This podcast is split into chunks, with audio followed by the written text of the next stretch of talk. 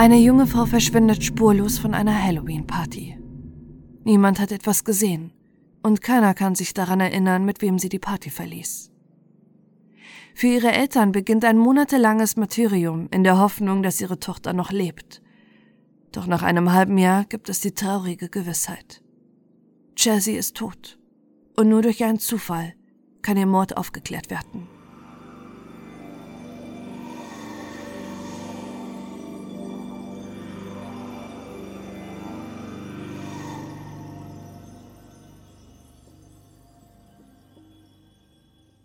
Jessie Brooke wächst in dem kleinen Dorf Maybe in Michigan auf. Mit nur 500 Einwohnern kennt jeder jeden in der Gemeinschaft und niemand ahnt, dass einer von ihnen zum brutalen Mörder werden könnte. Die 22-Jährige lebt noch bei ihren Eltern auf deren großen Farm. Sie ist das Nesthäkchen der Familie. Ihre vier Geschwister sind bereits ausgezogen und ihre liebevollen Eltern freuen sich, dass zumindest Chelsea noch bei ihnen lebt und sie sich um sie kümmern können. Die junge Frau wird von ihrer Familie und Freunden als Sonnenschein beschrieben. Ihr Lachen ist ansteckend und sie ist immer freundlich und höflich. Jessie arbeitet als Kellnerin. Von ihrer Arbeitsstelle kennt sie auch ihre Freundin Becky. Im Oktober 2014 verabreden sie sich mit gemeinsamen Freunden zu einer Halloween-Party. Diese findet am 25. Oktober 2014 auf einem großen Farmgrundstück statt. Für die jungen Leute in der Region ist diese Halloween-Party seit Jahren das Highlight im Jahr. Rund 800 Gäste sind zu dieser Privatparty eingeladen, auf dem großen Grundstück des Gastgebers, und all ihre Freunde und Bekannte gehen zu dieser Feier.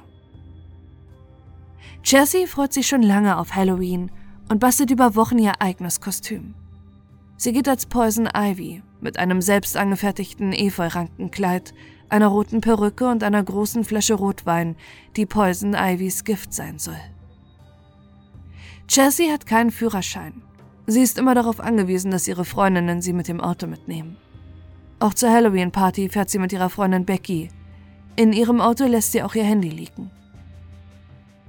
Während die Freundinnen bei der Party anfangs noch gemeinsam feiern, verlieren sie sich nach 1 Uhr aus den Augen. Da Chessies Handy im Auto ist, kann sie die junge Frau nicht mehr erreichen und müssen schließlich ohne sie losfahren, da eine der Freundinnen am nächsten Morgen arbeiten muss. Es ist ein verheerender Fehler, den sich die Freundinnen bis heute zum Vorwurf machen. Sie ließen Chelsea allein zurück. Und sie kommt nie wieder nach Hause.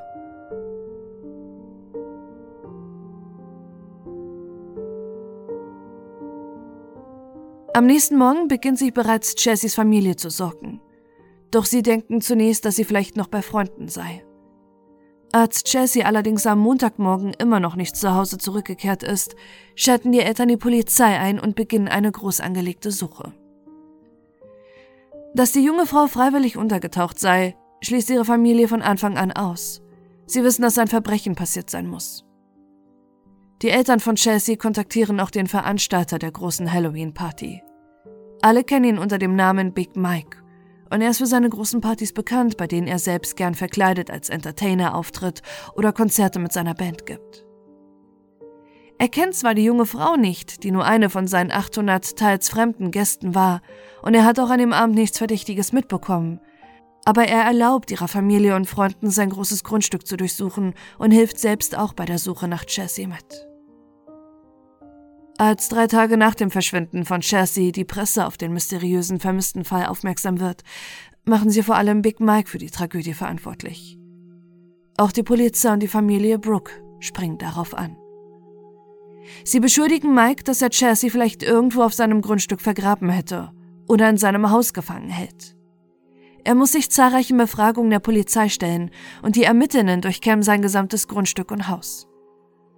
Obwohl er sich von Anfang an kooperativ gezeigt hat und großes Mitgefühl mit der Familie Brooke hat, wird er als erster Verdächtiger behandelt, was Big Mike bis heute schwer belastet.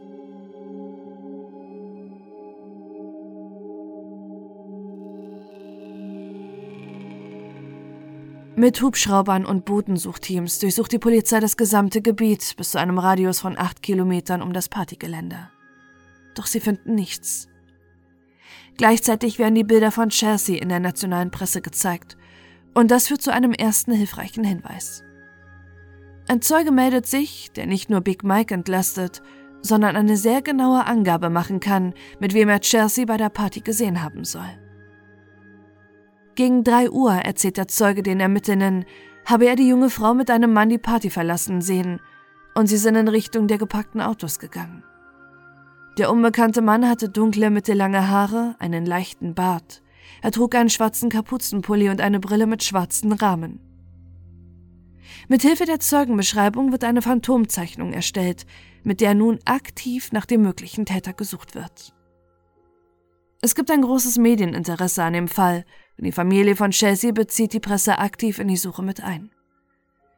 Immer wieder gibt es verzweifelte Hilferufe der Familie im Fernsehen, die den Täter oder Mitwisser anflehen, sich zu stellen. Gleichzeitig wollen sie die Bevölkerung sensibilisieren. Schließlich ist Jessie an diesem Abend ihres Verschwindens mit ihrem Poison Ivy Kostüm sehr auffällig, und sie können sich nicht vorstellen, dass niemand, bis auf den einen Zeugen, sie gesehen haben soll. Es werden Facebook-Gruppen erstellt und ihr Foto und das Phantombild werden tausende Male auf Social-Media-Kanälen geteilt sowie auf Flugblättern verbreitet. Doch alles verläuft ins Nichts und die Familie Brooke muss lange sechs Monate warten, bis sie endlich schreckliche Gewissheit erhalten. Der Winter vergeht und von Chelsea Brooke fehlt immer noch jede Spur. Erst als ein Ehepaar ihr brachliegendes Gelände, auf dem eine Ruine steht, beginnt aufzuräumen, machen sie eine weitere Entdeckung im Fall von Chassis. Bei den Aufräumarbeiten finden sie einen einzelnen roten Damenschuh. Zunächst wirft die Anwohnerin ihn achtlos weg. Doch als sie ihrem Ehemann von dem Fund berichtet, fühlt er sich dabei unwohl und informiert die Polizei.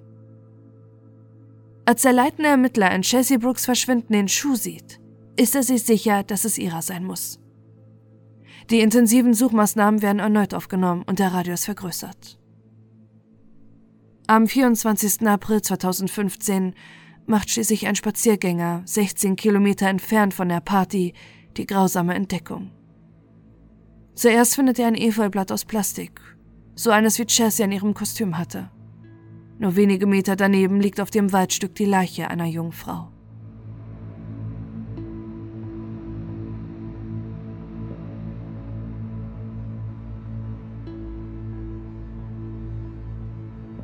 Anhand ihrer Zähne kann die Tote zweifelsfrei als Jessie Brooke identifiziert werden, deren Todesursache zunächst ein Rätsel bleibt.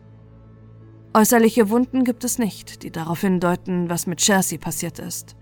Ihre Todesursache soll aber im späteren Gerichtsprozess die Lüge ihres Täters überführen. Doch von dem Täter fehlt zunächst jede Spur, und die Eltern müssen ihre Tochter beerdigen, ohne zu wissen, wer ihr das angetan hat. Die Anteilnahme in der Bevölkerung ist riesig. Vier Tage nach dem Fund der Leiche wird eine Mahnwache abgehalten, bei der hunderte Menschen teilnehmen.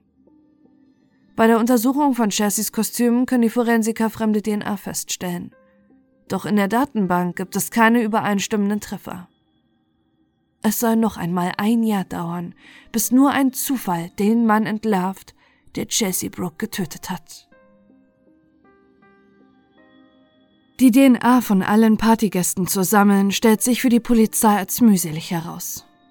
Es waren um die 800 Gäste da, die Big Mike selbst teilweise nicht mal kannte. Es war ein Kommen und Gehen, das niemand im Blick hatte und keiner Liste über die Gäste führte. Zwar gaben viele Besucher der Halloween-Party eine freiwillige Speichelprobe ab, aber der Mörder war natürlich nicht darunter. Doch im Mai 2016 wird der 28-jährige Daniel Clay wegen eines anderen Verbrechens verhaftet. Im Zuge dessen muss er eine DNA-Probe abgeben. Clay hatte Tätowiergeräte gestohlen und musste eine kurze Haftstrafe verbüßen. Doch nur einen Tag nachdem er wieder freikommt, wird er erneut verhaftet. Mit der DNA-Probe von Daniel Clay überprüfen sie weitere offene Fälle und dort gibt es plötzlich eine Übereinstimmung. Er ist der Mörder von Chassie Brooke. Auch seine damalige Freundin belastet ihn schwer. Er hätte sie während seiner kurzen Haftstrafe aus dem Gefängnis angerufen und ihr gestanden, die junge Frau getötet zu haben. Nach seiner erneuten Verhaftung am 22. Juli 2016 gesteht Daniel Clay die Tat. Angeblich hätten sich die beiden auf der Halloween-Party kennengelernt. Er bot ihr an, sie nach Hause zu fahren, was Jessie annahm. Auf dem Heimweg sei es dann zum einvernehmlichen Sex zwischen den beiden gekommen. Jesse hätte Danny Clay dabei aufgefordert, sie zu wirken. Doch als er sie nach 20 bis 30 Sekunden losließ, atmete die junge Frau nicht mehr. Er geriet in Panik und versuchte sie wiederzubeleben, doch ohne Erfolg.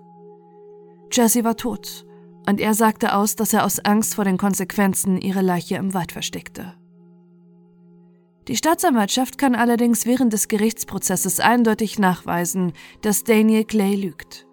Jessie starb nicht, weil sie gewürgt wurde. Sie hat ein schweres Schädel-Hirntrauma durch einen stumpfen Gegenstand. Das überzeugt auch die Geschworenen und die Jury findet am 16. Mai 2017 ein einstimmiges Urteil. Danny Clay ist schuldig im Mord an Chelsea Brooke. Endlich gibt es Gerechtigkeit im Fall. Und endlich müssen die Eltern der verstorbenen jungen Frau nicht mehr mit der Ungewissheit leben, was passiert ist. Doch das ist nur ein schwacher Trost bei dem Leid, das Danny Clay der Familie Brooke angetan hat.